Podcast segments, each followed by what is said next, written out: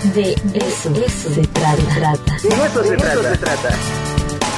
El análisis, la opinión y la información oportuna en la entrevista. De eso se trata.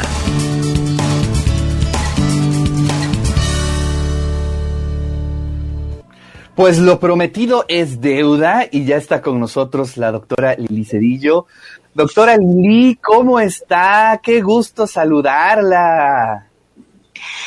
Muy bien, muy bien y muy contenta, Ricardo, de estar en casa en TV WAP y poder agradecerles a través de este medio a todos los universitarios el apoyo que me brindaron en el pasado proceso electoral. De verdad, muy agradecida con todos y cada uno de los y las universitarias y muy comprometida, obviamente. Claro, eh, efectivamente es tu casa, radio y TV Boab.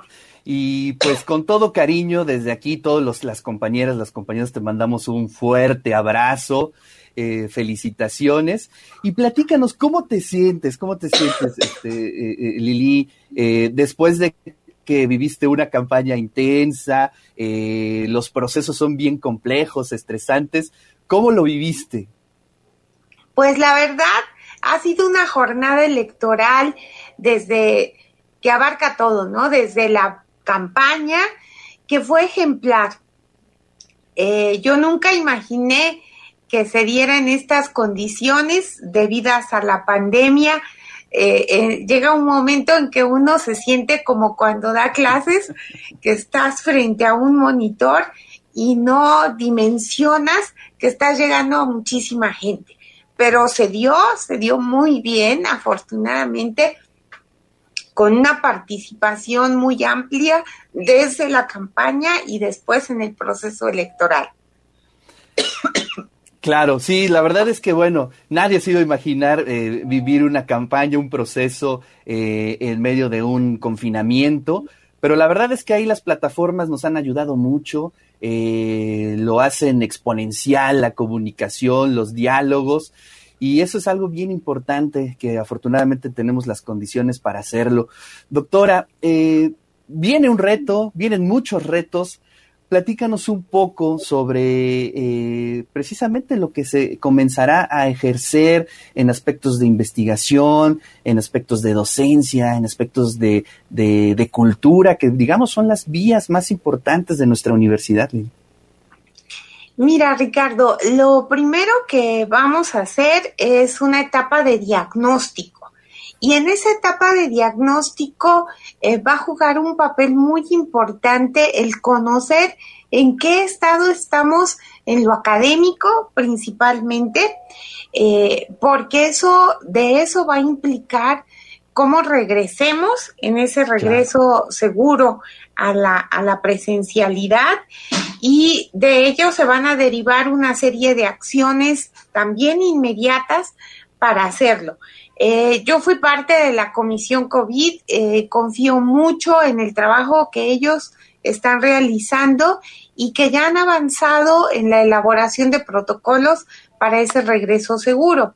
También de ese diagnóstico se va a derivar el poder ofrecer una serie de materias optativas, sobre todo para los jóvenes que cursan licenciaturas que tienen una carga importante de laboratorios, de clínicas, de actividades que necesariamente son presenciales. Entonces, con ellos vamos a empezar a, trabajar, obviamente, en este regreso seguro, pero también tenemos a la par que empezar una adecuación de los espacios.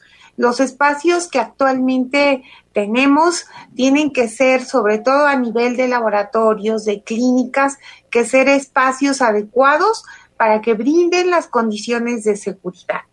Eh, eh, algo también importantísimo es atender la salud emocional de las y los universitarios, porque esta se ha visto, se ha visto afectada tanto en docentes como en estudiantes y en trabajadores administrativos. Entonces nos vamos a enfocar a, a trabajar con ellos de manera importante y a la par, obviamente, se seguirán desarrollando todas las demás actividades sustantivas. Y dentro de estas actividades sustantivas, la investigación juega un papel muy importante. Ya hablando no tanto en, en, el corto plazo, sino en el mediano plazo, tenemos que fortalecer y consolidar lo que se está haciendo en materia de investigación. Y para ello pues vamos a implementar nuevos programas también de fomento a la investigación, fortalecer los que ya tenemos que han dado magníficos resultados y también trabajar en aras de peticiones que han hecho los, los investigadores muy importantes, como cuáles, como el mantenimiento del equipo, por ejemplo, ah. el tener un fondo para eh, las publicaciones, sobre todo en revistas de alto impacto. Entonces, vamos a trabajar a la par todo esto, eh, eh, que además es una de nuestras fortalezas. Y en materia de, de cultura y deporte, bueno, yo tengo un compromiso bien grande en lo personal con esta actividad sustantiva porque creo que es la manera en que también fomentamos la formación integral de los estudiantes, pero los alejamos de conductas de riesgo. Entonces, vamos a impulsar fuertemente la cultura y el deporte en esta gestión.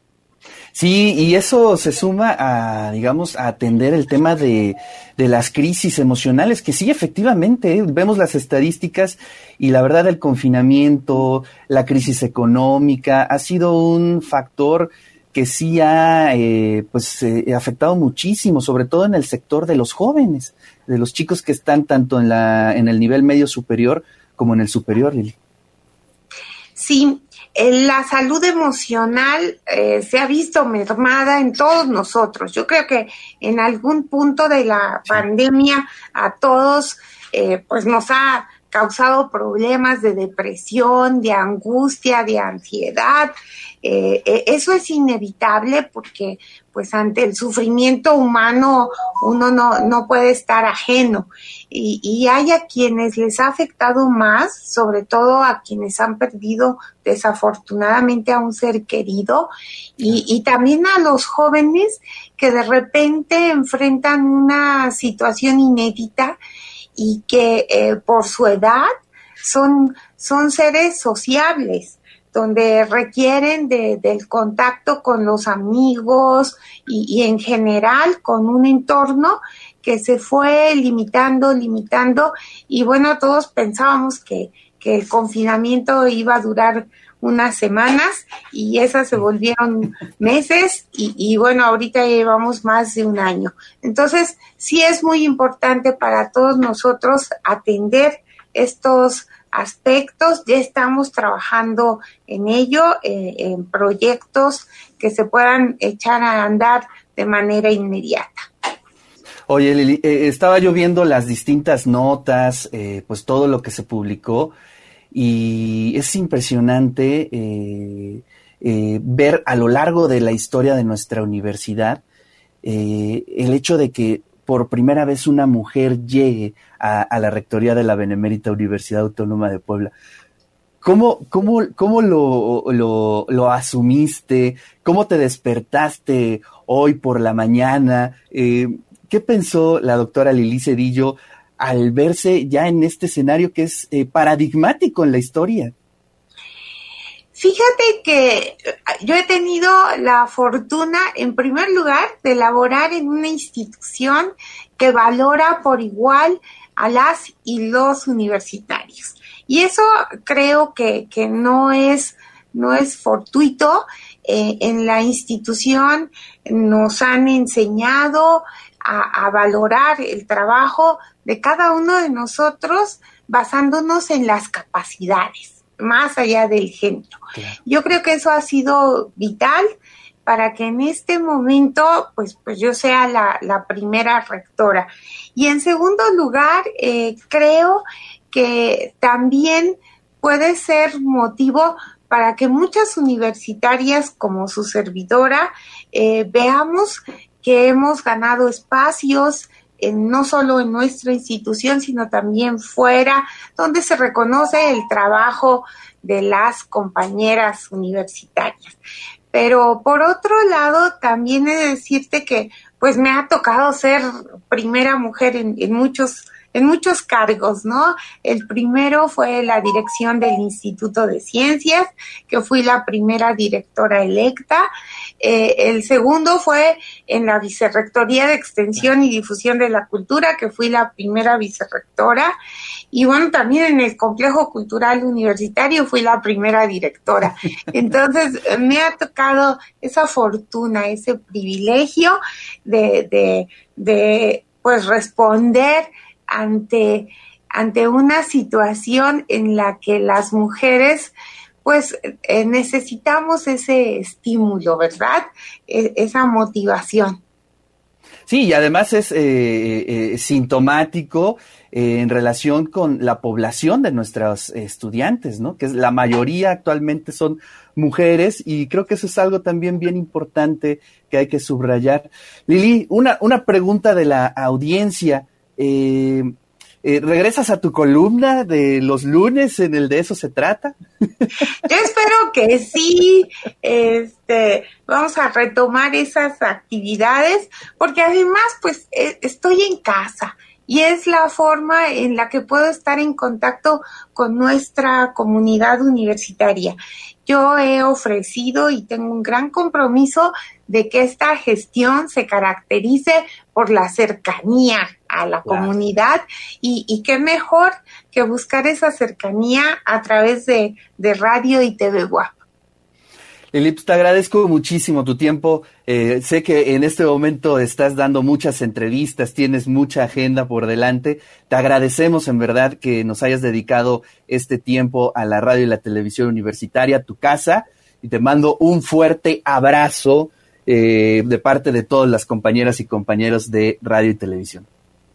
Muchísimas gracias, Ricardo, y el abrazo va así fuerte y apretado a la distancia para todas y todos ustedes.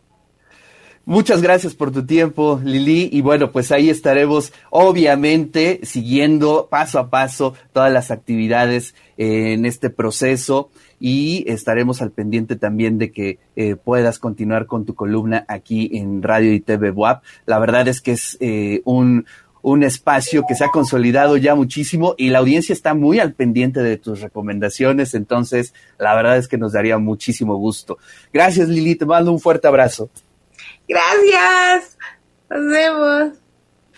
Pues ahí está la voz de nuestra queridísima doctora Lili Cedillo, rectora electa de la Benemérita Universidad Autónoma de Puebla. Así es que nos da muchísimo gusto que nos haya dedicado estos minutos para platicar un poco sobre las perspectivas, las eh, directrices que tendrá próximamente nuestra universidad. Así es que le agradecemos muchísimo a la doctora Lili Cedillo.